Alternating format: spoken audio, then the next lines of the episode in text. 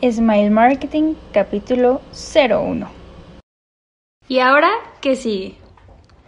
Cuando uno va a la escuela tiene una rutina muy fácil. Te levantas y sabes qué es lo que vas a hacer. Vas a ir, vas a tener ciertas clases, vas a seguir tu horario. Después llegas, te pones a hacer tarea, comes y convives con tus amigos.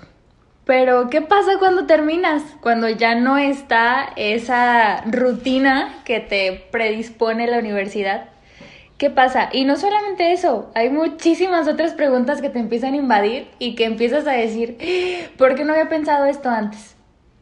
Hoy tengo una invitada muy especial. Ella trabajaba conmigo en la clínica en la que empecé todo mi camino dental y pues hemos compartido mucho de esta situación porque las dos vivimos el mismo problema de enfrentarnos al terminar la universidad con un montón de cuestiones.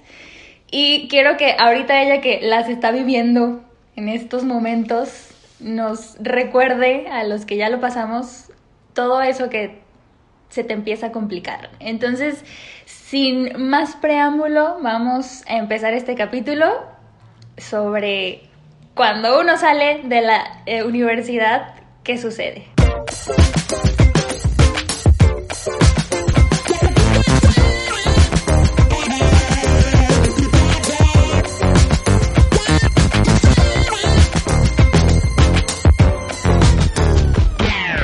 Bienvenida Noemí, ella es Noemí Rodríguez, es una hermosísima doctora que tenemos aquí y nos va a empezar a platicar. A ver, cuéntanos tu testimonio. Primero, ¿quién es Noemí? Hola, hola Carlita, me da mucho gusto que me permitas estar aquí. Pues mira, mi nombre es eh, Noemí Guadalupe Rodríguez Villalobos, soy egresada de la licenciatura en cirujano dentista de la Universidad de Guadalajara. Y pues sí, actualmente estoy viviendo lo que tú ya viviste y claro, ¿por qué no? Hay que compartirlos. Antes que nada, o para entender mejor las cosas, voy a empezar de esta manera. ¿Cómo decidí yo ser dentista? Sí, es la, es la pregunta que siempre nos hacen, porque luego hasta los pacientes a mí me preguntan, ¿y por qué decidiste ser dentista? Y a mí sí me pasa de que luego me pongo a preguntarme y digo, ¿por qué decidí ser dentista? Pero creo que tú sí tenías una muy buena intención desde el principio. Sí, claro, yo ya, ya tenía pensado qué era lo que yo quería. Desde que entré a la secundaria yo ya tenía la idea de ser dentista, pero no sé por qué, no sé de dónde salió la idea, no tengo familiares dentistas, no tengo conocidos dentistas. ¿Y ibas al dentista? O sea, así de que, que fueras y que te gustara, así como que, ay, mira, tiene cositas. Sí, recuerdo que de, de pequeña sí me llevaban al dentista, iba, de hecho era una clínica que estaba por el centro, no sé bien cómo, cómo se llama, me imagino que debe haber sido una zapopana, pero no sé. Me fue bien, nunca tuve ningún problema con algún dentista y pues posiblemente mi buena experiencia me llevó, me llevó a pensar en ser dentista. Entonces, yo ya estaba en la secundaria, era muy feliz y muy tranquila, se llegó el momento de hacer trámites a la prepa y yo en compañía de mi hermana busqué algo más que me ofreciera o que me encaminara a las ciencias de la salud. Y encontramos que en la preparatoria número 11 había un bachillerato que se llamaba técnico en prótesis dental. Y pues durante todo ese trayecto de la preparatoria sí fui eh, desarrollando habilidades aparte de los conocimientos de un bachillerato normal que me ayudaron a seguir con la idea de querer ser dentista. Sí, te reforzó ahí como el... Porque sí, aquí en, en Guadalajara, por si nos escuchan de otra parte de México o del mundo, aquí las licenciaturas pues tienes como la prepa y te sirve para saber si realmente te dan como unas áreas y te sirve para realmente saber si te gusta o no. Pero los técnicos aparte estudian creo que como un año más o cuánto tiempo más. Eh, agregábamos los sábados. Ah, como, ajá, como más horas curriculares Ajá. y llevas clases ya de, por ejemplo, en tu caso de odontología, ya te enseñaban literal a hacer cosas de dentista. Entonces está súper padre porque desde ahí te vas dando cuenta, ya si no te gusta, porque de hecho a mí sí me pasó que yo me fui a, con los abogados y luego dije, ay no, esto no es lo mío. Y pues ya, o sea, funciona para que antes de que tomes el- la decisión de la universidad, pues puedas ir revisando qué va a pasar. A mí me pasó muy chistoso mi, mi forma de, de querer hacerme dentista. Fue un, un como un trauma amoroso porque a mí me gustaba un chico y su mamá era dentista y él siempre platicaba así de que wow mi mamá y no sé qué. Entonces yo no tenía ni la menor idea después de que vi que no me gustaba el derecho, no tenía ni la menor idea de qué iba a estudiar y dije pues voy a ser dentista. Así dicen que eso está muy padre y ya me metí. Siempre me llamó la atención la medicina, entonces ya entré y ya una vez entrando descubrí un mundo muy diferente. Claro, y hablando de mundos diferentes, yo tenía una idea de que la escuela era un, o sea, tiempo corrido. Me refiero a que tú ibas a la escuela, te quedabas en la escuela, tenías que cumplir las horas y después salir. Ajá. Salir no me refiero a que ir a casa o ir a otros mandados, pero durante el, el trayecto, las horas de la escuela, tenías que estar ahí en la escuela. Entonces yo entro a la prepa, conozco a gente diferente, ya más grandes, me di cuenta que había gente que estaba más grande que yo y yo decía, ¿por qué? Si todos en mi escuela teníamos las mismas edades, en la Secundaria. en la secundaria, en la primaria, en el kinder, todos vamos con las mismas edades, posiblemente unos meses más. Y eso hace la diferencia.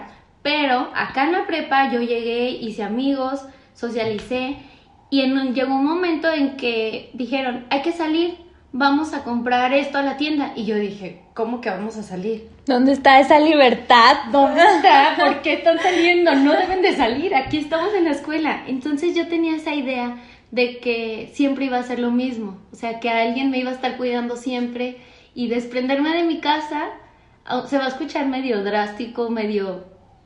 Qué miedo, qué miedo de niña porque era tan insegura, pero a mí me daba mucho miedo, me daba mucho miedo pensar en salir y que me pasara algo o que algo, algo, alguien me hiciera algo, no sé. A mí me da mucho miedo todo, todo eso. Pero bueno, pasó el tiempo, fui creciendo tanto en conocimientos como en persona, personalmente. Y se acabó la etapa de la preparatoria y ahora lo que seguía era la universidad, que también yo tenía muy claro que era lo que quería y quería ser dentista. Entonces se llegaba el tiempo de hacer trámites, hice trámites a la Universidad de Guadalajara y entré. Sí, porque cabe destacar que aquí entrar a una carrera médica es muy, muy complicado. O sea, no es como de que ah, hago un examen y pues ahí aunque lo pase con 80 entro. O sea, es, es muy complicado. Tienes que sacar muy buen puntaje para realmente entrar a la licenciatura. Entonces sí es como que, wow, una vez que entras es como un gran logro. Y crees que ya entraste y todo va a ser color de rosa. Y te topas con que, pues no. Pues sí, sí, sí pasa, claro que pasa. Pero otra cosa que eh, fue a mi favor, que mi preparatoria está justo, no adentro del centro universitario, pero muy cerca. Habladito. a un lado, está exactamente a un lado. Entonces solo brinqué una barda y ya estaban los salones de mi universidad. Eso me hacía sentir bien porque era un un lugar que yo ya conocía. Aparte mis prácticas de lo de la prepa las hice en el laboratorio de prótesis dental de ahí de la Universidad de Guadalajara, de Cooks. Cuando yo ya entré a la licenciatura, pues me sentía fenomenal, increíble, espectacular. Esas eran mis palabras que me pasaban en mi cabeza. Yo no... Ya soy grande. Ya soy grande. Dije, ya crucé otra, otro de mis límites. Ya no tenía el mismo miedo, ya sabía que podía salir de la escuela. Ahora a mí me tocó enseñarle al... De hecho ahí conocí a una compañera muy, muy, que se hizo muy mi amiga, que ella venía de un colegio. Entonces la prepa también la hizo dentro del colegio y ahí pues ella estaba como yo, pero a mí me cortaron las alas Desde la prepa. desde la prepa. Y a ella todavía se- seguía con esa con ese temor de que qué seguía qué seguía y cómo era después de la de la primaria secundaria y prepa.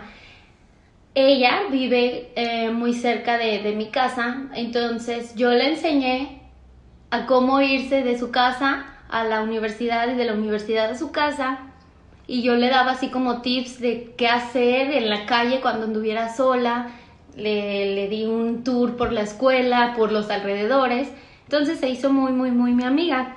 Sí, porque Mimi es muy sociable, es toda sociable, ahorita anda media seria, pero ella es toda sociable.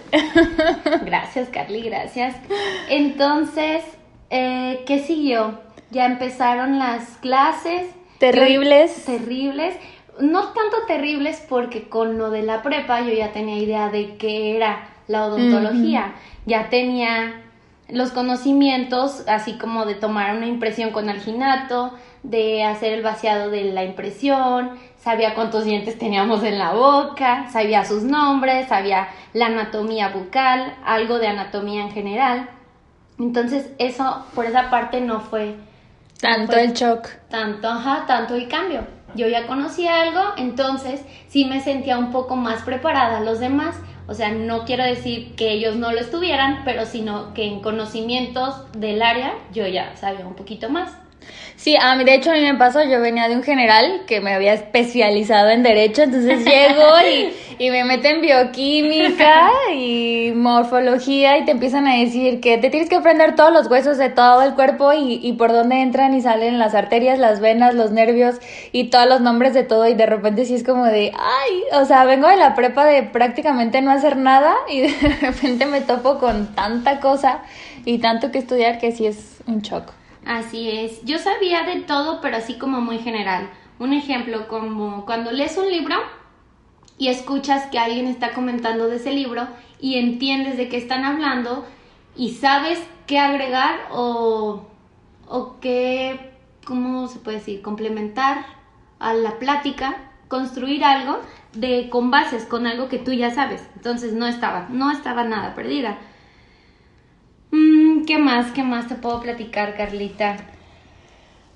Pues eso es como en general, por ejemplo, si tú quieres en algún punto, eh, que si nos estás escuchando y estás en la prepa y no sabes qué, qué quieres estudiar, sí te recomendamos que te juntes con alguien que ya esté ahorita, por ejemplo, en la universidad o preguntes o que te den un tour, como dice Noemí, porque si es un cambio. Pasa de que uno está como muy adolescente en la prepa y de repente te tienes que volver como más responsable de ti. Y luego, cuando terminas la universidad, te tienes que volver adulto al 100%, porque todavía estás en la universidad y quieras que no, si tienes alguien que te está cuidando, estás haciendo los tratamientos de odonto y pues está el maestro de que vas y siempre es de que, ay, tienes un paciente, ¿no? Y, ay, profe, a los instructores van y te lo revisan a ver si realmente lo hiciste bien. Y aunque ya lo hagas solo, sientes que tienes como un respaldo porque siempre está alguien ahí y que cualquier cosa que suceda, pues te van a ayudar. Pero después cuando sales, pues es como de, ¿y ahora quién me va a ayudar? Y, y si la riego con un paciente y si no practiqué lo suficiente y si como ahorita que estamos en tiempos de contingencia, perdí un semestre en donde me tocaba practicar con 10 pacientes y ya no lo practiqué, o sea, ¿qué, qué va a pasar cuando salga? No sé, ¿a ti qué te pasó por la mente con eso? O sea, terminas la licenciatura y ¿qué, qué, ¿cómo te sientes con los pacientes? O sea, ¿sientes que practicaste lo suficiente o no? ¿O qué, qué, ¿Cuál es el primer trauma cuando dices, a ver, ya salí, ya, uh, la fiesta, la graduación, porque eso, eso es padrísimo, o sea, sabes que terminas el noveno semestre y te vas al servicio. Y es la graduación y todo, pero en el servicio justo te cae así como todo el 20 de que ya no tienes al maestro. Obviamente también tienes un instructor, pero ya no es igual, ya no tienes la misma presión y entonces empiezas con, con mil cosas. Tú ahorita estás en el servicio social, a ver, Platícame qué, qué es lo primero que te vino a la mente cuando se acabó la fiesta de graduación. Así, ya, ¿te graduaste y qué? Fiesta de graduación, muy buen tema, muy buen tema. La fiesta que más he disfrutado en mi vida. Mis 15 años también los disfruté, pero no es lo mismo, no es lo mismo. Antes que nada, el noveno semestre. El noveno semestre, desde octavo empiezas a, a organizar todo esto de tu fiesta, que tus invitados, el color de tu vestido, Pero antes de terminar el noveno semestre, se viene ya la etapa en que en la universidad te sueltan un poco más y es más clínica que teoría. Entonces aquí es cuando tienes que practicar lo más que puedas, eh, poner en práctica todos, todos tus conocimientos, si te sale alguna duda, eh, sí, es momento de comentarla. De comentársela a tus, a tus superiores para que pues si de plano no, no entendiste nada, volver a echarle las ganas para sacarlo completamente, porque son los últimos meses que tienes a un instructor de base. Sí, luego pasa que ya te sientes grande. O sea, estás en noveno y es como de, ya soy la de más arriba, ya soy yo la grande, ya los voy a enseñar a ustedes. Y yo ya soy la que sabe y así, entonces. Sí, claro. Te preguntan los de semestres abajo que, ¿cómo se hace esto? Y tú muy propia le contestas, tengas o no tengas la, la, certeza, o sea, tú dices, tú hablas y hablas porque eres la grande. Eres la grande y das recomendaciones como si tuvieras mil años de práctica. Pero bueno, sí es una carrera que tengas que tener mucha práctica, pero también mm, las habilidades, las habilidades que, que, tienes que desarrollar por arriba de, de lo normal. Ah, ser un ser extraordinario, diferente y único. Es que las ciencias biológicas no son exactas, entonces aquí en la escuela te enseñan cómo hacer una limpieza dental, pero en general, de repente puede llegarte un paciente con tres dientes bien y dos dientes mal y uno que ya no tiene salvación y entonces tienes que hacer un diagnóstico por diente y es como todo complicado. Ya cuando empiezan los casos difíciles es donde empieza el juego, de, ¿cómo dicen? Los juegos del hambre. Los juegos del hambre. Sí, como un, un tratamiento difícil o un paciente difícil. También la actitud. La actitud del paciente cuenta mucho. Ustedes que nos están escuchando, deben de entender mucho a su dentista y saber exactamente, no saber, sino... Mm, pues ser pacientes, literal. Literal, ser pacientes y todos los procedimientos, todos los tratamientos van de la mano, uno con otro. O sea, si tienes una enfermedad periodontal, te va a desencadenar ciertas cosas, hay que ir quitando la enfermedad periodontal para que todo lo demás se vaya adecuando, arreglando. Sí, se equilibra. Se equilibra. Y lo que pasa es que a veces, bueno, eso de la actitud precisamente es una clase que no tenemos. Y normalmente los pacientes que llegan, bueno, al menos los que a mí me llegaron en la clínica, son pacientes que ya saben que van a ir a una escuela y que ya saben que la persona va a practicar, pues literal, en ellos y que hay un supervisor y eso, o sea, llegan como con buena actitud. Pero en el consultorio dental, una vez que sales, te puede tocar de todo y es algo que solo te da la experiencia porque no te enseñan cómo manejar, por ejemplo, las ventas, cómo, cómo, porque ahí en la escuela pues todo es barato y hasta termina uno pagándole los tratamientos a los pacientes porque lo que quieres es graduarte, que si no terminas cierto número de tratamientos no te gradúas, entonces terminas pagándole al paciente con tal de pues terminar tus prácticas. Y en la vida real luego sucede eso, que uno se malacostumbra a hacer descuentos, a pagarle al paciente con tal de que venga y eso está muy mal. Eso fue lo primero con lo que yo me topé, mi primer punto grave al momento de empezar a atender pacientes fue cómo cobró. Sí, claro. Y yo como ejemplo lo pongo, mi paciente que, que me ayudó con lo del removible fue un paciente muy, muy difícil, eh, psicológicamente se puede mm. llamar. Al final de cuentas, el removible, el removible perdón, se, se llevó a cabo, se terminó, sí lo tuve que pagar yo, ya nunca más volvimos a hablar con el paciente, no siguió su, su tratamiento, me refiero a que posterior al entregar la prótesis tenemos que ver cómo está funcionando en boca, si no tiene alguna alteración que la esté provocando la prótesis. Entonces el paciente se perdió completamente y ahí quedó ese tema y ahí quedó ese tema. Entonces, sí fue algo que, que, me quedó muy, muy, muy grabado y más porque fue en el último semestre, cuando yo ya me sentía la grande, la grande, la dentista preparada, la que ya no le faltaba nada más que un consultorio para trabajar. Y pues todavía me hace falta, pero poco a poco ahí voy a, voy a lograrlo. Y importante mencionar el apoyo el apoyo que nos brinda la familia es muy, muy, muy importante. Sí, mis hermanos y mis papás toda la carrera estuvieron ayudándome, hasta me ayudaron a pagar la fiesta de graduación. O sea, ese fue, ese fue mi, mi pilar más, más grande, mi pilar más grande que es mi familia, que estuvo ahí siempre y siguen creyendo en mí, aunque sea la más chiquita de la familia, de la casa, siguen creyendo en mí y no los va a defraudar. Voy a seguir echándole muchas ganas. ¿No te pasó como que durante la carrera que dijeras, ay no, esto no es mío, ya me harté, esto está muy difícil, los pacientes son muy complicados, eh, los tratamientos, ya, ya, no quiero, voy a vender tenis? se le gana más. Se le gana más. Mm, no estuve tanto al borde porque con el trabajo que yo tenía, que yo obtuve el trabajo de de estar asistiéndole a otra doctora, me di cuenta que en la escuela es muy diferente a, lo, a la vida real. A la vida real. Sí, sí le batallé con los pacientes, sí le batallé con las materias.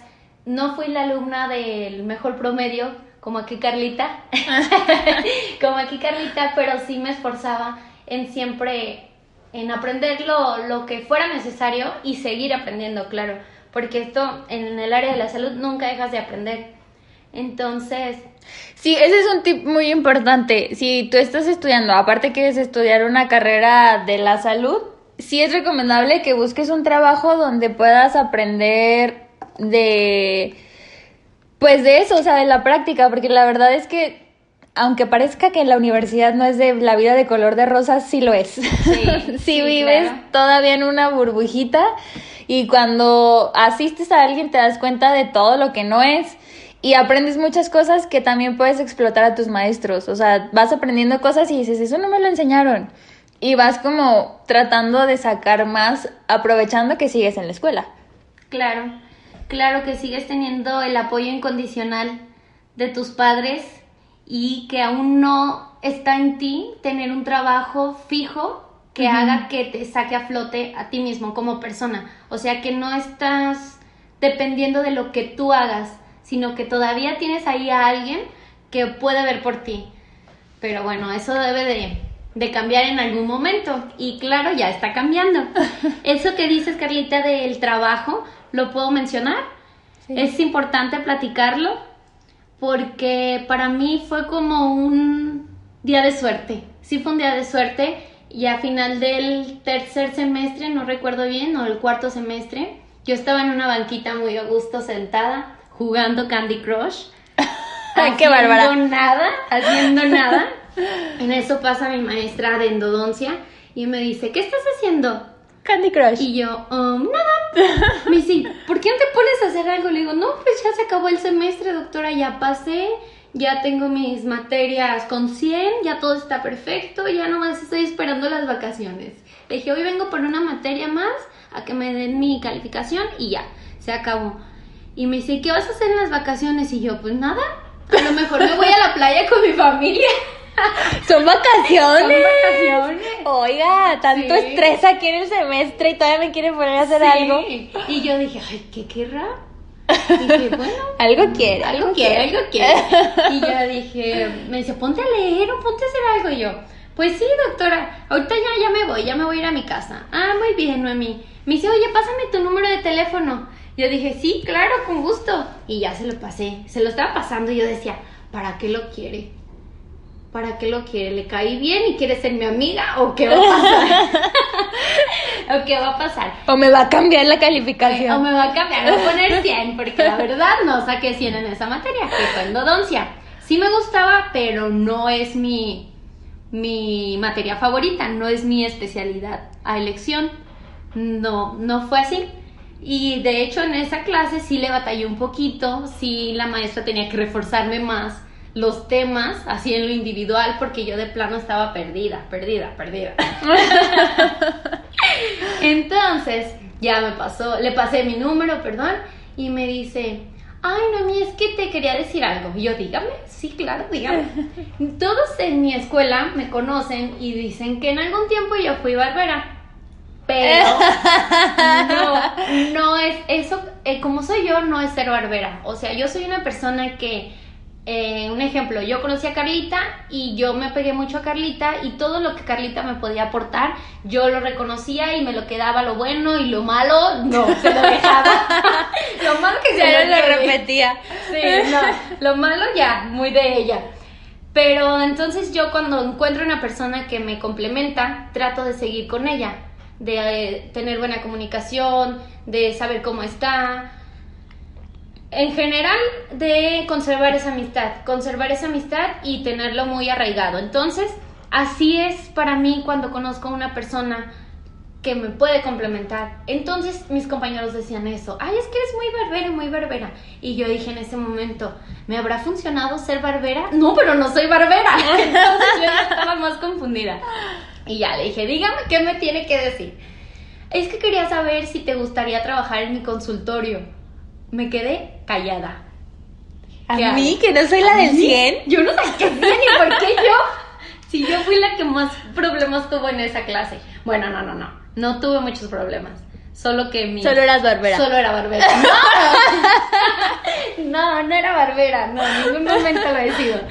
Entonces, me dijo eso y yo dije, wow.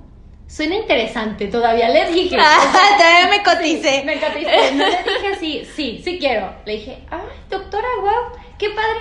Sí. Y le dije, ¿y por dónde está su consultorio? Yo todavía pensando en cómo me iba a ir, que si me quedaba lejos, que qué camión iba a utilizar. No, no, no, no, muchas cosas. ¿Dónde, ¿Dónde está su consultorio?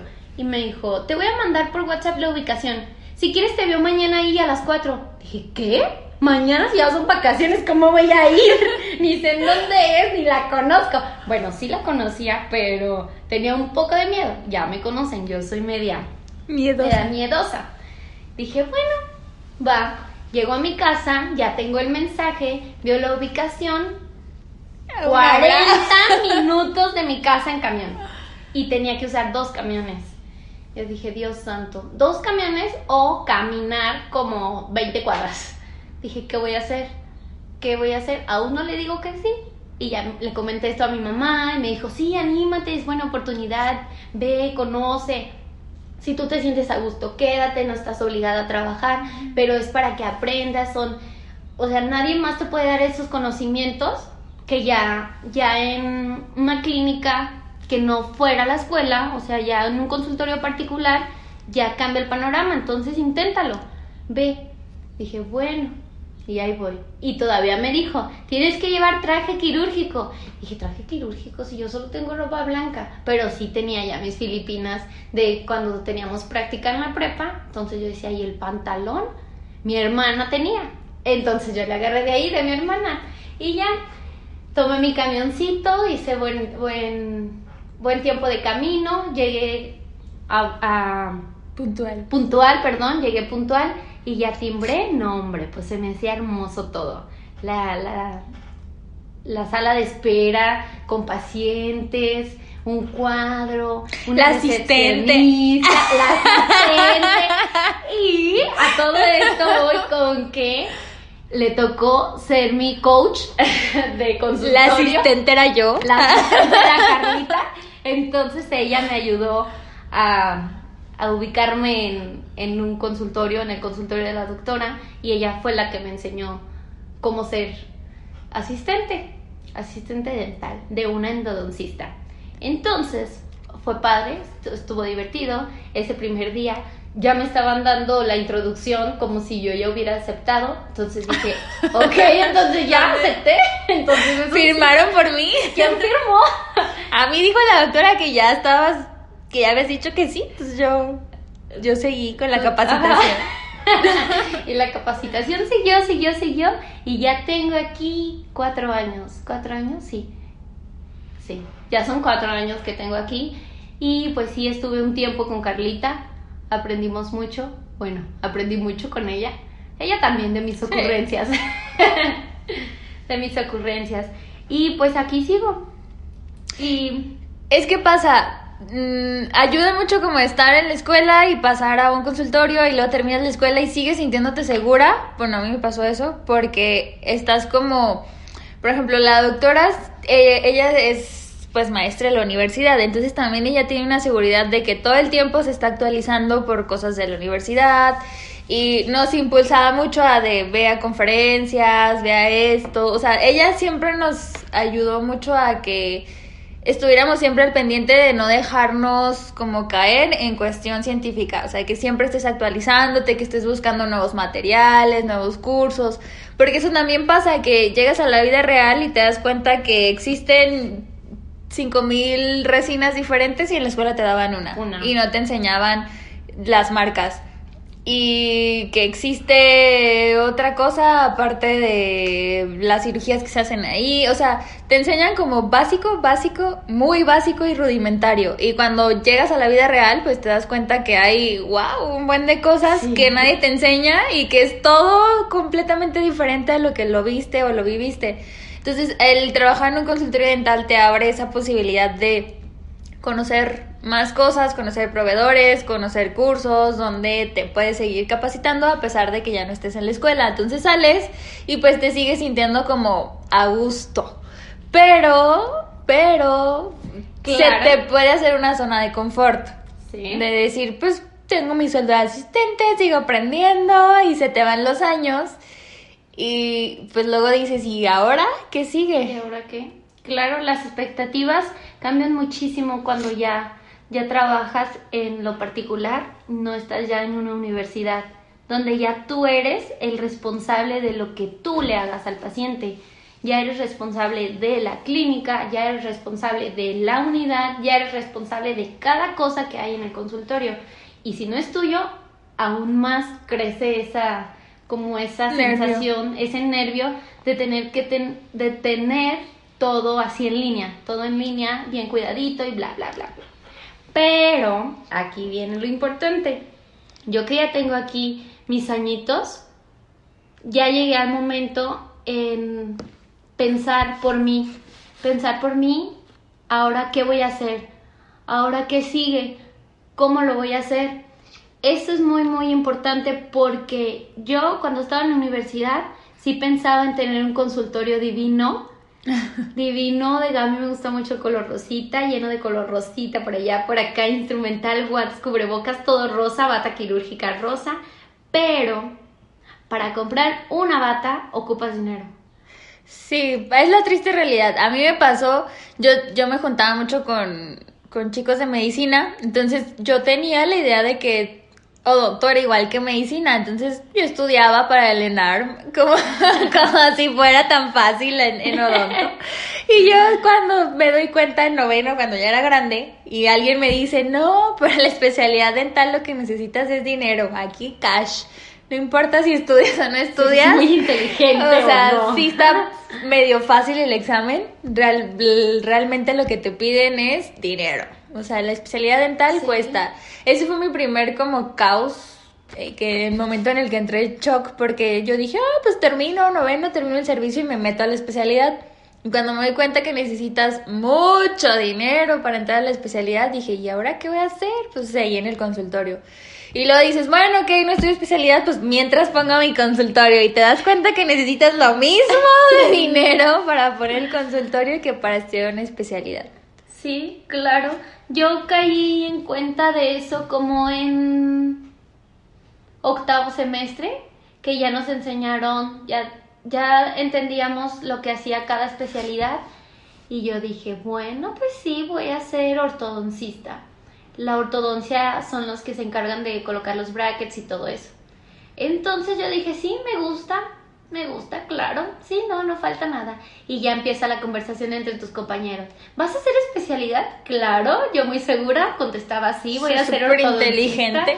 Soy súper inteligente, me encanta ese tema, me fue bien en las clases, bueno, bueno, no tan bien, pues en esa no tan bien, pero lo que sí tengo bien claro es que me gusta y cuando algo se me graba, se me queda en mi mente, ya nadie lo puede sacar.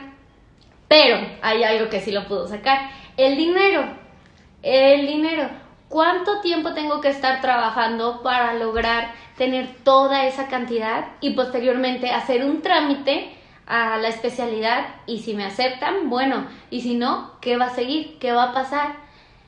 Antes de esto, eh, estoy segura que debo de tener un consultorio, un consultorio, algo más establecido que vaya a ver por mí durante este, ese trayecto. Aunque estando en una especialidad, si estás becada se supone que no puedes trabajar. No puedes trabajar. Entonces, si no puedes trabajar, tienes que buscar la manera de años antes de tu especialidad ahorrar el dinero el mayor dinero posible para poder sobrevivir durante esos años. Un colchón de dos o tres años para vivir y comprar todo lo que te van a pedir, congresos y demás. Yo he visto que los que estudian una especialidad afortunadamente tienen el apoyo de sus padres, pero pues sus padres tienen que tener un nivel socioeconómico Muy alto.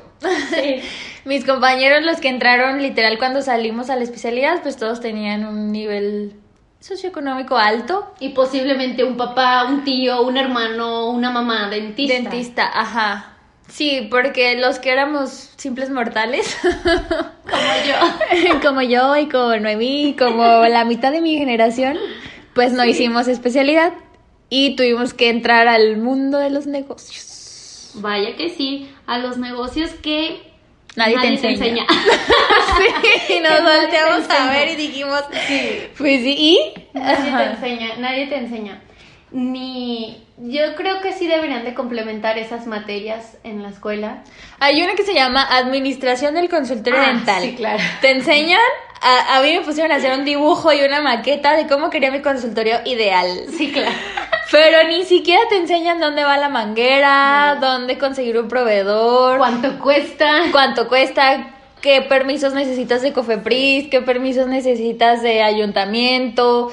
¿Dónde va cierta cosa? ¿Dónde puedes poner cierta conexión? O sea, un montón de cosas que deberían de aprovechar ese semestre para explicarte. y finanzas básicas de consultorio dental deberían de ser por lo menos dos años. Durante toda la carrera, un poquito, una hora a la semana tan siquiera. Pero sí, sí es importante que, que agreguen todo eso, porque si sales y de plano no, no conoces nada más que el juego de exploración. De pies a sí, o sea, tú, tú sales aprendiendo una cualidad de científico para atender pacientes y que los pacientes sean felices. Pero ¿y luego quién le va a cobrar? ¿Quién le va a poner un precio? Porque ni siquiera te enseñan a poner precios. Y a mí me pasó que, por ejemplo, pues yo decía, ah, sí, yo ya soy asistente y ya trabajo en una clínica y la clínica pues funciona, ¿no? La clínica es funcional.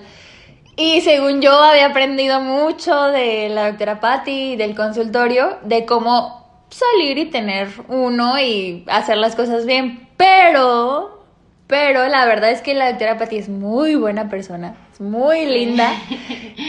Y cuando yo entré ya estaba hecho, ella ya tenía 20 años con su consultorio, o sea, no me tocó el, la primera vez, o sea, el primer paso de cuando empiezas a comprar todo, o sea, eso ya lo tenía, eso ya estaba, y eso no me lo estaba cobrando ella, y eso tiene un costo, o sea, ella prácticamente me cobraba una comisión donde se pagaba la parte de la renta y el proporcional del material dental pero no me cobraba un desgaste del sillón, un desgaste de las cosas que se utilizan y eso no lo consideras porque no lo ves hasta que lo compras. Sí, claro, y yo no he llegado a ese momento porque yo sigo en esa zona de confort donde ya tengo una unidad que no es mía, ya tengo el material, ya tengo el instrumental y yo ya puedo atender a mis pacientes, pero como dice Carlita, con una con un porcentaje que no es para nada lo que se, se gastaría en sí cuando son tus cosas.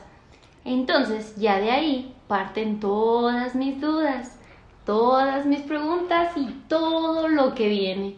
Todo lo que viene que digo yo o creo yo y ya se lo comenté a mi mamá. Menciono mucho a mi mamá porque ella es la que de plano me está ayudando para todo, para todo. Eh, de hecho, cuando yo estuve en la universidad, yo le decía, oye, mamá, está súper complicado andar en el camión. Me dice, ¿y qué quieres? O sea, un jet, un jet privado, te llevo un helicóptero. Ella me dijo, no, es que yo no te puedo llevar diario a la escuela. Y le digo, no, ma, o sea, no, ya sé, entiendo. Pero imagínate, yo cargo todas mis cosas, de aquí me voy en camión a la escuela. Llego a la escuela, estoy en la escuela, me desgasto muchísimo y luego vete a trabajar con todas tus cosas, porque sí tenemos un locker, pero no cabe lo, lo suficiente. Y da miedo Y dejarlo. da miedo dejarlo porque pues Es muy estás caro. dejando mucho dinero. Aparte que si te vas con ell- con las cosas a la calle, también te arriesgan, te arriesgas, perdón, a los asaltos. Bueno, muchas cosas. Entonces yo le comenté eso a mi mamá y ella me dijo, "No, pues sí, wow. No, pues sí. Pues carga menos", me dice. Yo, "Ah, ok. Sí, ma, gracias, gracias." Y ya El conforme- chantaje de Noemi. eh, ajá, mi chantaje, la verdad. Pero sí, sí, Carlita, sí fue necesario, sí era muy necesario tener un, un carro en que moverme, un vehículo para trasladarme, acortar el tiempo de las distancias y también cuidarme a mí y cuidar mis cosas. Porque arriesgarlas era súper, súper feo. Eh, tengo como ejemplo un compañero traía su caja con todo su instrumental, todo lo de endodoncia, que es muy, muy caro. Se sube al camión, pone la caja en sus pies, se duerme. Es hora de bajarme. Y se para y se baja. Y se baja y dice, ay, mi caja. Y dejó La la, caja dejó. arriba con todo el instrumental. Entonces era así como, dice, para mí fue lo más triste que me pudo haber pasado durante la carrera. ¿Y no corrió atrás del camión? No sé qué hizo, no sé qué hizo, qué no hizo, pero sí, de plano no la recuperó. Y de hecho, pues nuestras cajas tienen nuestros nombres con nuestro instrumental. Y desde ese momento yo dije, no, ma, me pueden pasar muchísimas cosas. Ayúdame, ayúdame, yo te ayudo. o sea, no sabía cómo la iba a ayudar, iba a ella. Posiblemente con que ya no la iba a estar molestando Ay, para que me llevara a la escuela. Ay. Pero sí me ayudó. Sí me ayudó y, y me brindó un carrito ahí más o menos que me ayudaba a trasladarme. Entonces todo eso acortó mi, mis, mis tiempos, mi cansancio, porque ya veía que llegaba muy desgastada a la escuela. De hecho, Carlita, cuando llovía y yo no traía carro, me daba raid a la parada del camión y ya me dejaba ahí. ¡Ahí vienes! ¡Súbete! ¡Corre! ¡Gracias, Carlita! Y con todas mis cosas. Era horrible. Era horrible. Y a, to- a lo que voy con esto es que todavía dependo de qué pueda decir mi mamá y qué no pueda decir, cuánto me pueda dar y cuánto no me quiera dar. Y ahorita en estos momentos, pues sí, de plano estamos viviendo esto de la contingencia. Y no, mm, mm, no me puede ayudar. No me puede ayudar en estos momentos. Y yo lo entiendo, porque entiendo todo lo que está pasando. Y está feo, pero hay que esperar, hay que esperar. Yo muy, muy mona llegué y le dije, ma, dentro de dos años ya debemos de tener un consultorio. Me dice, ah, ¿por qué menos? ¿Por qué no le pones menos un año? Y yo, ah, estaría bien, ma. Ella muy seria diciéndome, pero lo está diciendo en burla, o sea, no, espérate, ve todo lo que está pasando. Y le dije, ma, yo había pensado en un año y medio, pero con esto sí hay que posponerlo a dos años. Y me dice, ándale, sí, claro. Pero Mañana, ¿no? mañana empezamos. Ah, Y no, de hecho- está cerrado donde venden las cosas. y de hecho hasta le dije, en Mercado Libre ya vi los precios del vacuum, del vibrador y, y varias cositas que se ocupan, nos podemos ir pagando meses sin intereses. Yo así toda entusiasta y emocionada. Poco a poquito todo, vamos poco haciendo poco, la- ma. el colchón. Lo- Los mesecitos de 300 pesos o 500, dependiendo lo que vaya a comprar. Lo pagamos y luego pedimos otra cosa. Me dice, ándale, sí, claro, tú di. Vaya, pues no, me estaba ignorando completamente. Sí, y tú tienes el apoyo de tu mamá. Por ejemplo, a mí me pasó que, pues no, mi mamá me da mucho apoyo moral, pero, pero en cuestión económica, pues no, y tienes que salir. Y a veces eso te hace buscar otras alternativas y buscar la forma de salir. Digo, qué, qué padre que tengas la fortuna de, del apoyo de tu mamá, pero sí hay muchos que nos sucede que no hay ese apoyo y te topas con lo mismo. A mí también, me, a mí me pasó como en como en sexto, séptimo, me caí del camión con la caja porque al chofer se le ocurrió ponerle al morol al piso para que brillara y el piso era de hule, entonces yo me subí y al- arrancó y bolas. Y no, pues, o sea, sí recuperé las cosas, pero se me perdieron grapas, limas, o sea, fue todo un show. Y cuando, ya después de eso, con- le conté a mi mamá como a los dos, tres meses y luego ya después fue que pasó como un tiempo y mi mamá le chismeó a mi abuelita y así, y ya al final mis tíos se cooperaron para comprarme también un carrito porque sí dijeron, no, pues es que sí es peligroso. Y sí, o sea, es una ayudadota en octavo y en noveno, que es cuando más cargas, es, es una ayudadota. Ya después me empezó a fallar y yo ya tuve que trabajarle para cambiarlo por uno más nuevo, pero sí se puede. Sí hay, hay formas de salir adelante. Claro con ayuda o sin ayuda. Pero bueno, preferiría que fuera con ayuda. no, no quedar sola. No quedarme tan sola. Y sí, em, no planeo quedarme sola. Quiero que alguien me ayude siempre. Pero bueno, no siempre va a estar. no siempre van a estar esos apoyos gigantes. Para mí, Carlita es un muy, muy buen apoyo psicológicamente. De todos sus conocimientos me los comparte. Es, es muy buena onda, muy buena onda la doctora Carla. Gracias, gracias. De nada, de nada. Noemí hizo una lista de. Yo le dije 10 preguntas y hizo 15. Se emocionó con el estrés de qué va a pasar con la vida. A ver, platícame tu primera pregunta. Mi primera pregunta. ¿Cómo voy a poder atender a mi población de pacientes? ¿Cómo si por lo pronto no tengo más que si tengo un consultorio, que es el que me prestan, pero de ahí va la pregunta de a quiénes voy a atender, cómo voy a conseguir. Mira, primero es muy importante decir que no importa en qué momento de la, de la vida estés, si tengas apoyo de papá, no tengas apoyo de papás, no, es importante que no te dejes caer, porque sí pasa que uno sale y luego empieza a ver la realidad y los precios y dices, no manches, no voy a poder nunca. Es importante que primero te pongas una meta. Si tú quieres que sea un año, sí vas a poder en un año. Si quieres que sean dos, lo vas a hacer en dos. Pero es muy importante que le, eso es muy de los coach de negocios, que le pongas fecha, pero así literal, nombre y fecha. Mi consultorio va a estar el 15 de abril del 2021. Literal, con fecha. Y a los seis meses ya voy a tener todas las cosas compradas. Te lo tienes que poner y tienes que hacer como le llaman vision board. Yo lo hacía en Pinterest no es recomendable que lo hagas en Pinterest, porque es mejor que lo veas todo el tiempo para que sí te motives. Porque es como, de hecho, mi coach de negocios, que es Tito Galvez, te dice que lo pongas en el baño, literal, para que todos los días vas al baño, te bañas o vas al baño, lo veas, lo veas y digas, no manches, estoy perdiendo el tiempo. Me voy a poner eso te activa muchísimo porque estás viendo tus sueños y dices, no manches. Y yo ponía ahí mis tableros luego si los revisan, tengo así de la lamparita, el papel tapiz, el vacuum, la lámpara, o sea, todo lo que yo quería en mi consultorio lo tengo ahí y lo veía. Y, yo soy todavía muy de meterme diario al Pinterest. Yo también. Entonces, es, es importante que empieces a visualizar qué quieres para que todos los días tu mente esté recordando que no puedes perder el tiempo en Candy Crush. Oh, oh. y que tienes que hacer algo para conseguir ese sueño. Entonces, paso número uno es ponerle fecha a lo que quieres. Si no se cumple, no pasa nada.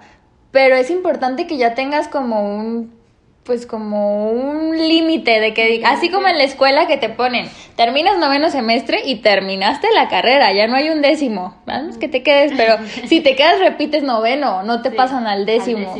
Entonces es importante que también en esta situación tú pongas un número de, ok, un año, me doy un año para trabajar duro y comprar mis cosas, pero a los seis meses ya tengo que tener la mayoría del equipo y lo tienes que poner y lo tienes que escribir en tu agenda o en tu vision board o en Pinterest, en donde quieras, pero tienes que ponerle fecha. No, si lo dejas a, pues, ay, a ver si en un año y medio, ay, a ver si en dos años, se te van a ir ocho como a mí. O sea, tienes que poner, importante, un número. Y tú puedes, o sea, y que digas, no manches, sí, soy una fregona y en un año lo voy a hacer porque sí se puede, o sea, yo lo hice en tres meses, cuando me decidí, en tres meses lo puse, o sea, sí se puede y lo puedes hacer en un mes, en dos meses, en tres meses, y yo no tenía un peso, o sea, tú me viste que sí, claro, yo no tenía, o sea, yo te vi en esos momentos. Tenía pacientes y estaba en mi zona de confort donde sacaba dinero para pagar el carro. Pagaba la mensualidad del carro y me compraba cositas. Pero tontamente desperdiciaba el dinero en ir al cine, en comprarme cositas en vez de comprar un vacuum, una espátula para resina, que claro que también tienes que hacer tu vida social normal, Pero yo a veces desperdiciaba tiempo de más. También jugaba Candy Crush, me metía ahí a ver qué le leaba en el Facebook. Es importante, las redes sociales son para hacer negocios, no son para lelear. Entonces es muy importante que desde ahorita digas, ok, ya soy grande, ya terminé, ahora ya soy grande. Grande, Entonces, grande, grande. ahora tengo que ver por mí, porque va a llegar un punto en el que no puedo depender de mi mamá. Mm, mm. Entonces, ya soy grande y voy a empezar a salir al mundo de los negocios. Y punto número uno es poner fecha. Sí puedes. Si tú dices tres meses, puedes en tres meses. Si dices un año, puedes en un año. Y si quieres que sean dos, puedes en dos. No importa si estamos en contingencia o no. Hay muchísima gente que en contingencia está haciendo más dinero que antes. Porque te activa. Porque dices, no manches, ¿qué voy a hacer de mi vida? Y, y si esto se queda así por siempre, entonces empiezas a buscar opciones Opciones. para salir adelante. Entonces, es muy importante que no te pongas trabas. Ok, pues pasó esto, ni modo, hay que buscarle otra opción y hay que salir adelante, pero sí se puede. Entonces, pon fecha. Pero fecha literal, 15 de abril del Del 2021, del 2022, el día que tú quieras, pero eso está en ti. O sea, está en ti tener una fecha. Si te digo, si por algo no lo puedes lograr, pues no pasa nada pero sí es importante que ya lo pongas y que literal si nada más quieres poner un post-it con la pura fecha, ponlo muy en eh, eh, salí así en tu espejo donde te, te peinas y te maquillas todos los días, ahí para que lo estés viendo. Y con recordar la pura fecha vas a decir, no manches, ya ¿Qué pasó un haciendo? mes ¿Qué y no he hecho nada. Y te empiezas a activar porque tienes la fecha encima. Es como si se acabara tu semestre ahí. Pues fíjate, Carly, que no estoy tan perdida porque ya cada día que me levanto y digo, oye, es temprano, ¿cómo voy a ir a trabajar? Qué hueva, todos están dormidos. Pero me levanto y digo, claro, tengo que trabajar porque ¿quién me va a dar todo mi dinero para hacer el consultorio? Para ser famosa. Para ser famosa, grande y poderosa. Entonces, sí, o sea, tan perdida no estoy porque sí tengo esa, esa disposición y esas ganas de, de echarle muchas ganas. Pero también, ¿de dónde voy a sacar el dinero? ¿Cómo lo voy a sacar? ¿De quién? ¿Cómo? ¿Cuándo? Sí. ¿Y por qué? Tú tienes una, perdón, tú tienes una ventaja muy grande que es la misma que tuve yo, que la doctora Patti nos daba la oportunidad de trabajar en su consultorio. Ella tiene otro consultorio y pues nos presta o nos renta el de al ladito. Y ahí puedes atender pacientes. Pero si tú nos estás escuchando y no tienes esa oportunidad, una es que busques trabajo como asistente dental, te va a ayudar muchísimo. Pero no dures más de un año siendo asistente. Y a los seis meses empieza a buscar la forma de empezar a atender. Hay muchísimos lugares que te rentan consultorios por hora. Pagas ahí de 100 pesos, yo he visto de 200 hasta de 300 pesos por hora. Empieza primero a poner precios, no le tengas miedo a cobrar. Te costó muchísimo, ese es un reto. Ponte a sacar medio las cuentas de todo lo que gastaste en la escuela. Empezando por la matrícula del semestre, por todo el instrumental, por todo el tiempo, pregunta más o menos cuánto te costó el kinder, la primaria, la secundaria, la prepa y la universidad. Y empieza a sacar cálculos y de eso vas a sacar tu costo por hora desperdiciada con un paciente. Oh, oh. Entonces ahí te vas a dar cuenta que no puedes dar la consulta gratis. Está muy mal implementado que aquí en México y sobre todo en Guadalajara los dentistas regalan su consulta. Yo lo viví, yo regalaba la consulta y ahora la cobro y el paciente de todas formas la paga y lo agradece más, porque cuando le regalas las cosas a las personas no lo valoran igual. Así es. Que Y- cuando ya estás ajá. pagando a- por algo, ¿no? Yo he visto que mis pacientes valoran más su consulta cuando la pagan que cuando no la pagan. Porque, y, y de hecho a veces ni, ni regresaban. O sea, Mm. les daba la consulta gratis y ni siquiera volvían. Y tú ya pagaste 300 pesos de la renta del consultorio. Así es. Y por ejemplo, acá con la doctora Patti me pasaba que pues si no atendía y si no le hacía nada, no pagaba. Sin embargo, ajá, sin embargo, se gastó en esterilizar, en lavar, en la luz de simplemente prender la unidad. O sea, todo eso implica un gasto y aparte tu conocimiento implica un gasto. Hay algo que pasa muy chistoso en mi casa que mi mamá me dice que le habla al fontanero y le cobra 200 pesos nada más por darse la vuelta y luego me dice, pero no hizo nada. Oh. Y yo, mami, pues vino a revisar. Gastó, Y- gastó gas de su carro. y simplemente el saber que tiene tu lavamanos eso ya es parte de su conocimiento y lamentablemente no lo valoramos. Entonces está muy en nosotros darnos ese valor. Es muy importante que tú te la creas, porque luego es la, la típica pregunta, es que me veo súper chiquita y cómo van a creer en mí. Ya sé. Porque tengo carita de niña y luego van a decir que soy la asistente, soy la doctora. A mí me pasó el, el doctor Rafa, que lo amo y lo adoro, es, es un amor, él es eh, cirujano y lo asistí por mucho tiempo y es, es un chico bajito y chiquito y tiene carita de niño. Sí. Y cuando llegaban y me decían, yo era la asistente de él y luego me decían, ay, él es el doctor, él me va a atender, pero es un niñito. Y yo le decía, sí, no sabe el conocimiento que tiene ese doctor. Y Sí, pasaban con el doctor y era así como de, ay, este mocoso me va a atender, ¿no? Y en cuanto se sentaban, el doctor era tan seguro de lo que sabía hacer que les cambiaba la percepción. O sea, ya el paciente hasta decía, "Dam- Guau. aquí va otro, otro de 500 para el doctor. Me le, le quedé debiendo. Sí. Pero eso está en ti, o sea, tú te lo tienes que creer y yo soy la doctora y yo soy la que sé y está en mis manos su tratamiento y, y, o sea, sí tiene mucho que ver en tu actitud. Si tú empiezas como insegura, también el paciente lo va a detectar y va a decir, ay, como que esta no sabe. O sea, desde el principio ponerte en tu papel de así de. Teresa. Guante, gorro, cubrebocas, todo listo. ¿Usted es la doctora? Sí, a sus órdenes. Yo soy la doctora Noemí Rodríguez, yo os la voy a estar atendiendo. Es muy importante hablarle al paciente por su nombre y siempre dirigirte a ellos de usted. Al menos yo ahorita lo que hago es que les digo, ¿le gustaría que le hablara de usted o de tú? Aunque sean más chicos que yo. Para, para también marcar un límite y decir, yo también soy pro- profesional y yo también soy la doctora y no me haga menos. O Sí, sea, aunque me vea más chiquita, no me haga menos. O sea, hay un respeto porque tengo los conocimientos y hay que creérsela. O sea, tiene mucho que ver en que tú te la creas. Y qué chido que te vas más chiquita. Sí, la verdad eso es, ese es otro punto que es importante para mí, porque en mi servicio social de mis primeros días llega un paciente, eh, pues ya pasó, lo sentamos en la unidad, me pongo guantes y me dirijo a él hacia revisarlo y me dice, momento, le dije, sí, dígame, ¿qué pasó? Yo me presenté antes que nada y me dice, ¿usted me va a atender? Y le dije, sí, claro que sí. ¿Y sí sabe? No, hombre, sentí que la sangre se me fue hasta los pies, de, regreso, que me desmayé, reviví. Te hacen sentir que no sabes. Sí, claro. Y le dije, sí, yo soy la que lo va a atender. Y me dice, "Mm", y lo veía así medio dudoso. Le dije, yo no dudo de mis conocimientos, ni de mis habilidades, ni de todo lo que sé hacer. Pero si usted no quiere que lo atienda, no lo voy a atender. Y él me dijo, no me atienda, gracias. Dije, ¿qué? Me quité los guantes, los aventé a la ¡Qué basura. perra, qué perra! O sea, señor, llevo cuatro años de licenciatura. Y Una- medio. Y medio. Ah, cuatro y medio, de veras. Llevo tres años en un consultorio, cuatro años. ¿Y usted me está diciendo eso? Así yo acá en mi mente, pues, porque no se lo dije, no le puedes decir todo eso. Es una institución pública donde tienes que darle la, como el sí o la, la preferencia, no. El cliente siempre tiene la Sí, razón. Claro. Y vaya que ahora que las demandas están a, a todo lo que da, pues fue lo único que pude contestarle, quité mis guantes y no lo atendí. Lo atendió la de base. Entonces dije, bueno, ok, está bien.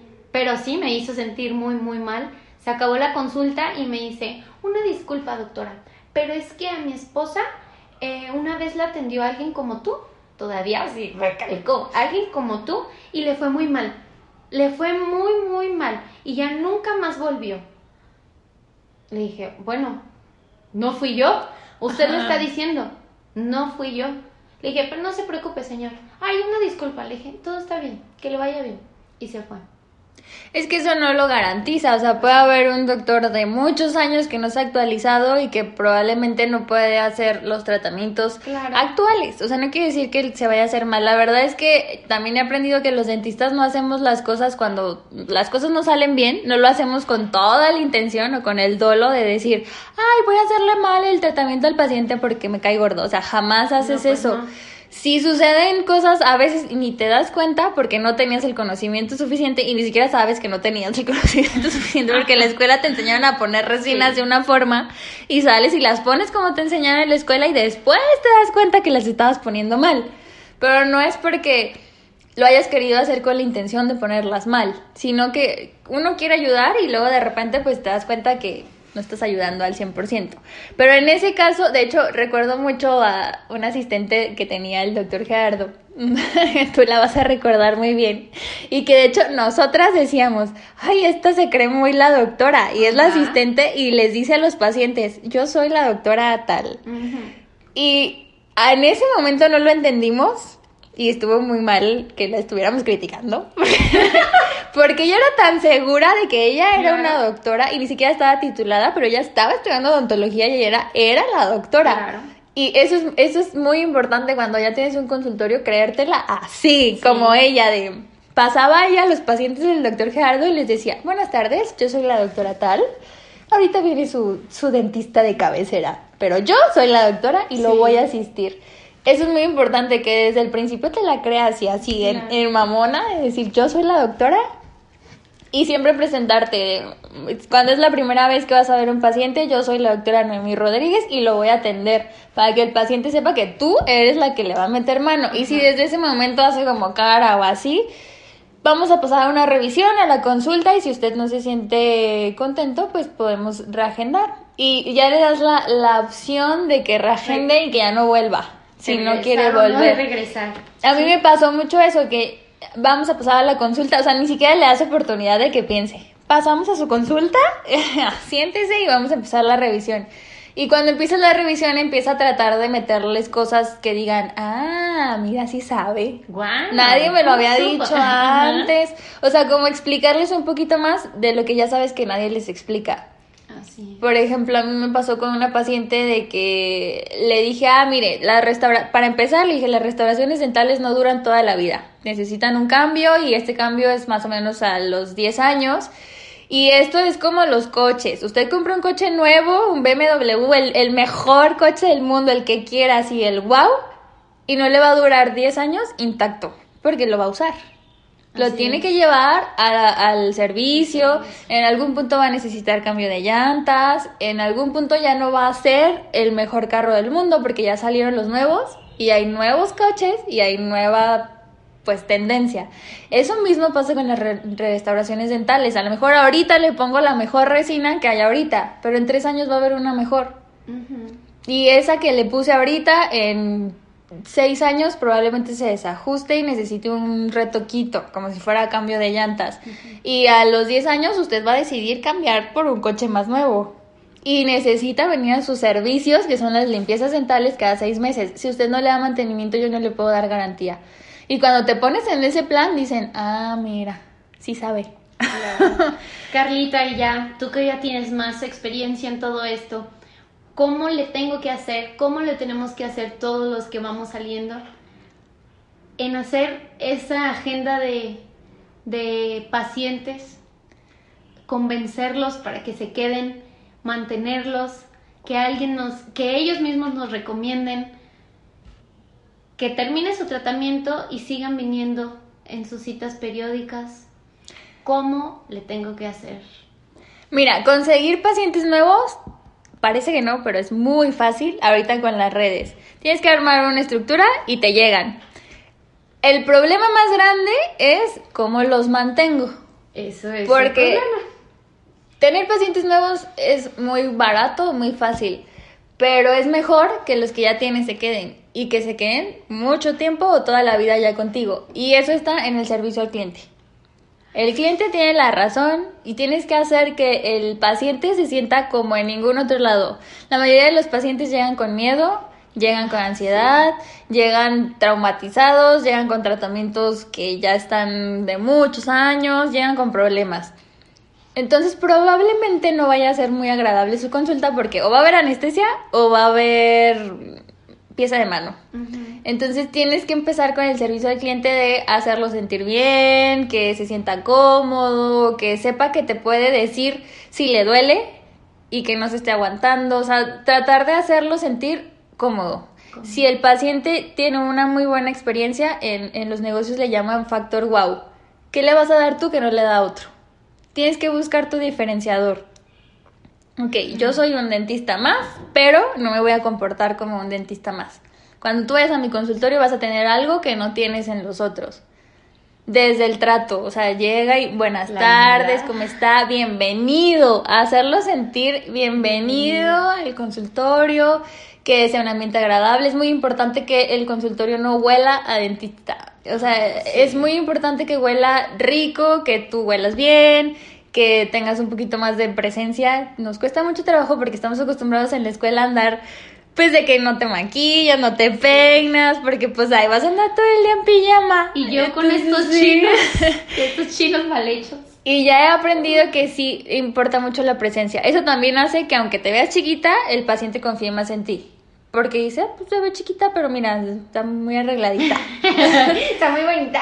y que huelas como que, que cuando te acerques al paciente, porque estamos muy cerca, pues que huelas rico, que no te huela la boca, que no se vea que Sí, que los que fuman, que no se, no se huela que el, el doctor acaba de fumar, o sea, eso es muy importante como tu presencia en cuestión personal para que el paciente regrese, o sea, si te ve limpio y te ve como de que en la escuela luego los tenis todos grises, y así, no, pues eso sí de plano no, nunca. Entonces, la, es importante que desde tu presencia esté como impecable para que el paciente empiece a confiar en ti.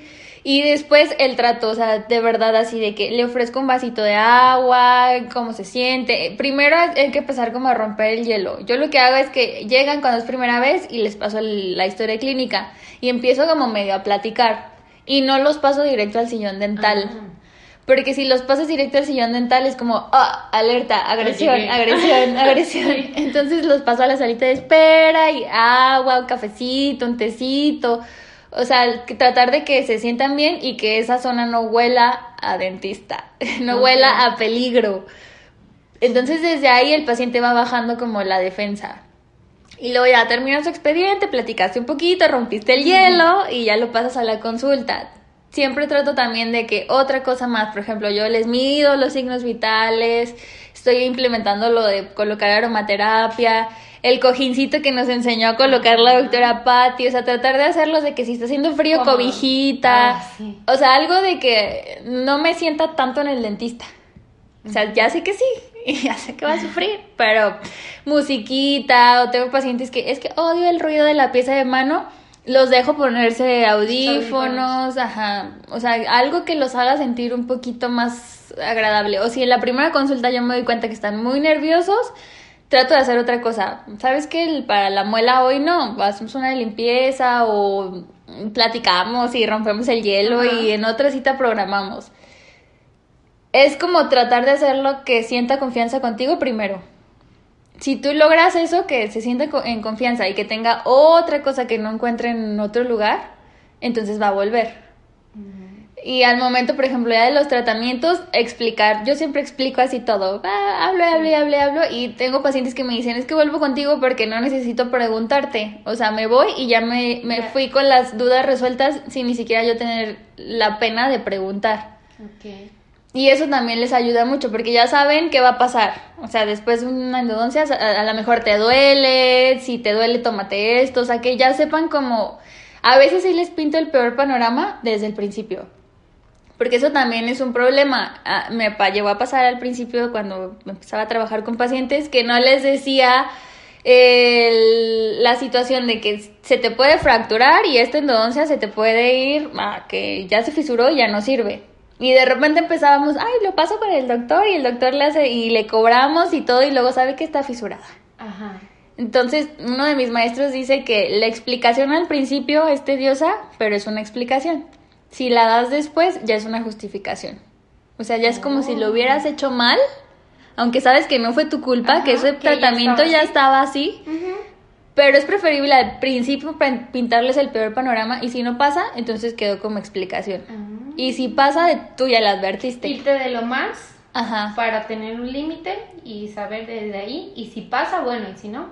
Y eso ayuda mucho a que vuelvan, porque si pasa, pues pasó. Y si no, el paciente cree que tú lo hiciste mal ah. y, o que tú le dañaste su diente, porque así me han llegado de otros doctores que yo digo, es que esto ni siquiera fue el doctor, o sea, esto ya lo traía y le están echando la culpa al dentista, pero el problema fue que no les explicaste desde el principio. Desde el principio. Entonces, Sí. eso y que busques un factor wow. Algo que no hace nadie más que tú vas a hacer con tus pacientes. Uh-oh. Y muy importante, enfócate en un nicho. Nicho es un grupo de personas en especial. Por ejemplo, yo me enfoco mucho a mujeres de 25 a 35 años y a prevención, prevención, prevención. Si me llega lo demás, está bien, si los atiendo, no hay problema, pero solo prevención. Entonces yo mando toda mi publicidad a ese tipo de personas. O sea, tú nada más ponte a pensar en que eres buena. Si tú eres buena haciendo limpiezas, solo lanza promociones de limpiezas. Porque eso es en lo que mejor haces y en lo que te vas a sentir más cómoda. Más cómoda. Y en lo que tú vas a poder desarrollar mejor.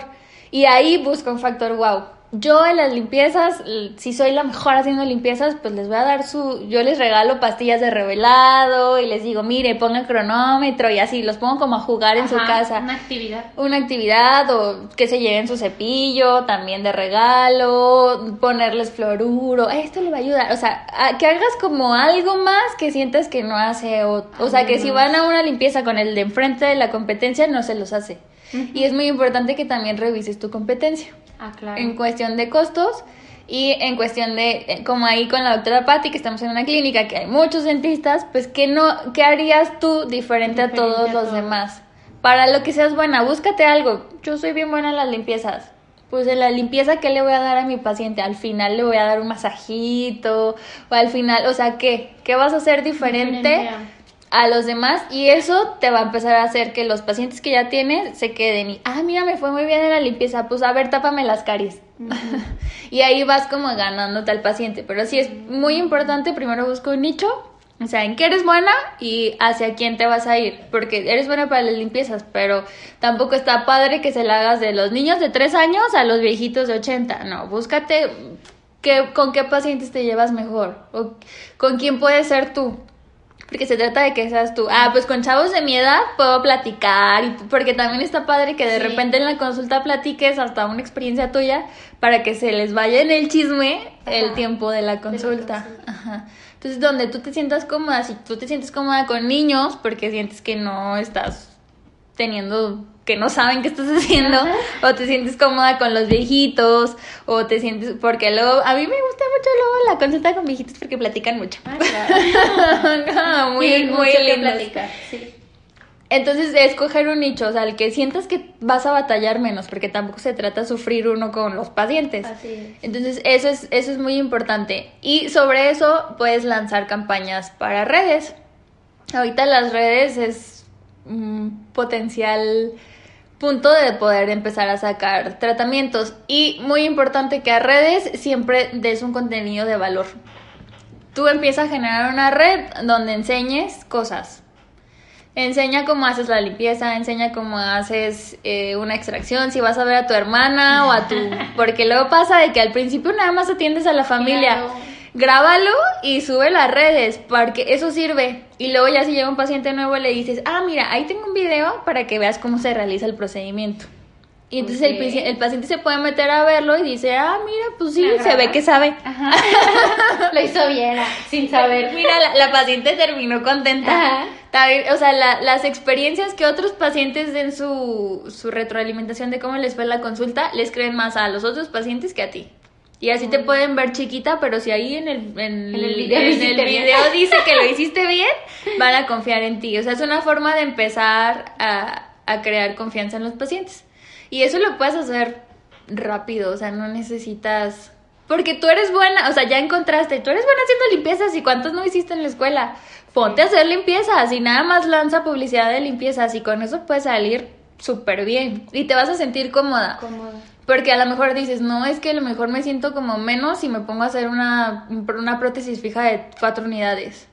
Que hice dos en la escuela y pues que siento que me falta practicar y así. O sea, si tú te sientes insegura en una, No en una cosa, mejor no lo hagas y ponte a practicar en tipodontos o en modelos de yeso o a ver otros doctores. Haz ahorita lo que tú te sientas al 100%. Que digas, soy súper guau y le voy a buscar un plus a ese tratamiento. Y enfócate en eso y pon publicidades en... No necesitas meterle dinero, nada más sube fotos de limpieza dental y luego sube contenido de valor. La limpieza dental te ayuda para si te cepillas dos veces al día te ayuda porque, y si no lo haces, ¿qué complicaciones te van a, a surgir? ¿Y cómo voy a manejar las redes sociales? ¿De dónde? ¿En dónde voy a tener como un, un instrumento o algo que me diga qué sigue, cómo le tengo que hacer? No sé, redes sociales, no sé qué tienes Sí. para brindarme. Ahorita, pues bueno, es muy importante que empieces como Facebook e Instagram. Ah, bueno, eso sí ya. Sí. Ya están listos. Y empieces a buscar tu marca. O sea, yo, Noemí, la doctora Noemí Rodríguez, empieza a crear una marca personal. ¿Cómo quieres que la gente te vea? Como la doctora divertida, como la doctora seria, como, o sea, tienes que, primero busca tu nicho y sobre tu nicho empieza a generar tu marca. Entonces, primero tienes que ponerte a buscar a quién le vas a vender. Y ya que sepas a quién le vas a vender, te vas a enfocar a cómo voy a hacer yo para venderles. Tiene, un tip también es de que tienes que chismosear a tu cliente potencial. Si tu cliente potencial son mujeres de 25 a 30 años, búscalas en Instagram y, y ponte a ver qué les gusta, qué le dan like, Oh. qué hacen. y ya entonces ya tienes, pues la doctora Nomi va a ser esa, esa doctora cool que habla de moda y, y que habla del nuevo maquillaje y que puedas encontrar como algo en común con tu cliente potencial. Entonces, primero Facebook e Instagram, lo que vas a hacer es chismear y buscar el cliente potencial y ya que lo tengas, sobre eso vas a hacer contenido. Obviamente, si son chavas de ese estilo, pues puedes meter cosas rosas, pero si ya es alguien más, pues métele algo más formal. serio, ¿no? Y sobre eso empiezas a generar contenido. Pero ahorita la tarea al empezar es eso. Y más adelante vamos a tener podcast con expertos donde vamos a hablar cómo seguir desarrollando. Pero ahorita necesitas buscar tu cliente, a quién le vas a vender, con quién te sentirías cómoda a venderle, qué es lo, lo que sabes hacer súper bien y que no te da miedo, con qué te sentirías yo soy la doctora fregona para las limpiezas o para las caries chiquitas o para el diagnóstico. Yo nada más hago diagnóstico y le digo qué necesita, ya lo mando con los especialistas. Lo que tú sepas que te sientas en este momento que acabas de terminar sea la fuerte. carrera, que se- sea tu fuerte y que digas esto. Sobre eso, nada más enfócate en uno. Es muy importante que no quieras abarcar todo. Te va a llegar de todo y no le digas que no. O sea, sí hazlo cuando ya te llegue, pero tú enfócate a algo. Y sobre eso empieza a hacer contenido. O sea, nicho. Luego después de nicho, investigar, chismosear a tu nicho, a tus clientes potenciales. Escoger un tratamiento que sea súper buena para hacerlo y empezar a dar contenido de valor de ese tratamiento. Por ejemplo, si son limpiezas, ¿qué es el sarro? ¿Qué es la gingivitis? Y eso súbelo a redes. O sea, puedes poner una imagen de con sarro, sin sarro. O si vas a hacer una limpieza, grábate. Puedes pedirle permiso al paciente para grabarlo. Para o si es alguien de tu familia, hasta se lo puedes regalar. O sea, a veces empezamos de, hermano, ven, te voy a regalar una limpieza, pero nos vamos a grabar. Y me vas a dar tu comentario. Y ya, pues le dicen, no sale tu cara y que nada más salga tu, tu boca y haces como que estás haciendo la limpieza y que vean el antes y el después. Y ese es tipo de, de fotos que es como testimonio y ya después que te deje un testimonio o lo puedes grabar dando el testimonio. La doctora Noemí me trató súper bien y así. Ok. Muy Y bien. ese contenido empieza a subirlo a redes. Y empieza a enfocar a tus redes, te digo, colores, pues tiene mucho que ver de, de acuerdo a tu nicho. De hecho, el próximo podcast vamos a hablar de eso, de marca personal y de colores en cuestión de diseño. Importante, sí es importante. Porque como te digo yo, que yo quiero todo rosa, pero no sé si sea apropiado para mi nicho o Ajá. que o mi marca, no sé, no sé. De hecho, ya estoy trabajando en lo del logotipo, sí se llama Ajá. logotipo, y, y eso pues también. Como yo soy una persona muy extrovertida, siento que eh, no quiero que sea una tarjeta de presentación seria, pero sí quiero que de seguridad, no sé, o sea, yo tengo muchas ideas, pero también necesito a alguien que sí me esté diciendo, vas bien, vas mal, lo tienes que hacer de esta manera, no hagas eso, sí es muy, muy importante. Bueno, no Sí. solo para mí, sino para todos los que estamos empezando. Pero sí, el punto número uno, busca a quién le vas a vender. No le puedes vender a todo el mundo. En la escuela nos enseñan que puedes atender Sí, a todos los todo. pacientes. No. ¿Quién quiere dar todo, Tú todo? tienes que... Sí lo vas a hacer porque tienes el conocimiento para hacerlo si te llega.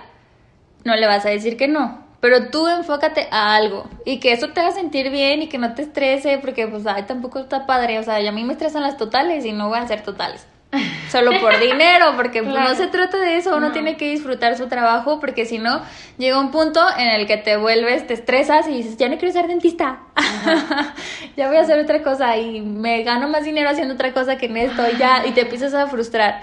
Entonces lo importante es que ahorita que vas empezando, encuentres la pasión de ser dentista y empieces con cosas que a ti te emocionen y con gente que te haga sentir bien. Sentir bien. Y ya si te llegó un tratamiento difícil, pues no le, no le dices que no, pero ya tienes como más experiencia, ya te vas preparando.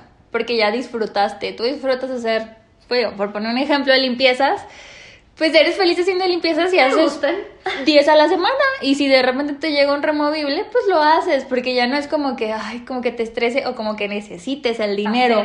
para tener el dinero. Ok, muy bien. Y eso se va a ir dando, porque las cosas que tú disfrutas hacer, la vida te las pone. O sea, porque es algo que, que amas. Entonces ya, y además vas a, vas a ayudar. Entonces, eso se va dando solito, pero obviamente tú tienes que ayudarle. Ah, Empezando, cliente potencial y en qué eres buena. Ya que tengas eso, vamos avanzando. En los podcasts vamos a ir dando tips. Pero ahorita es lo que más cuesta trabajo. Yo llevo un año con el consultorio y apenas descubrí mi cliente potencial. me voy a estresar. Y yo sí me estreso mucho, la verdad, sí me estreso mucho, pero ahora sí que con tus consejos, tu ayuda, va a fluir todo muy bien. Vamos a ir saliendo adelante. Gracias. no te estreses, Noemí. Todo, todo va a salir, salir bien. Y fecha. Hay que ponerle fecha a los sueños, porque si no, no se cumplen. La vida, la vida dice, pues, hay, el, el consciente es donde normalmente vivimos durante el día. Y el subconsciente también existe. La parte consciente está al 2% de nuestra movilidad en, en el día mm. y el subconsciente está en un 98%. Y el subconsciente no, no reconoce tiempo, espacio, ni personas, ni realidad. Entonces, si tú no le pones una fecha, el subconsciente sigue viviendo en el presente, o en el pasado, o en el futuro. O solo lo estás viviendo sin tener claro Ajá. que sigue, ¿no? Entonces tú tienes que llevarlo al mundo consciente y decir, yo en el 2000, pero tienes que poner literal.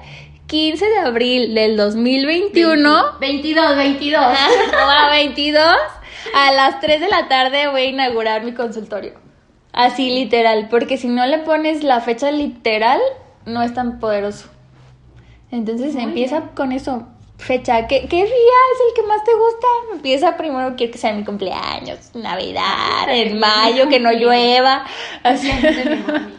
Ajá, o sea, empieza a buscar la fecha y ponla. Y escríbela, te digo, si quieres en un post-it y la pones en el baño y la vas a ver todos los días.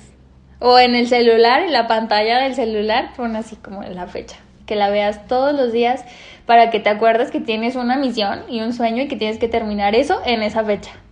Muy bien. Y tareas, ya tienes tareas. Fecha, cliente, cliente potencial y tratamiento que disfrutes y que sepas hacer al 100%. Muy bien. Pues muchísimas gracias. Gracias a Noemí, nuestra invitada del día de hoy, que vino a dar su testimonio. Muchas, muchas gracias.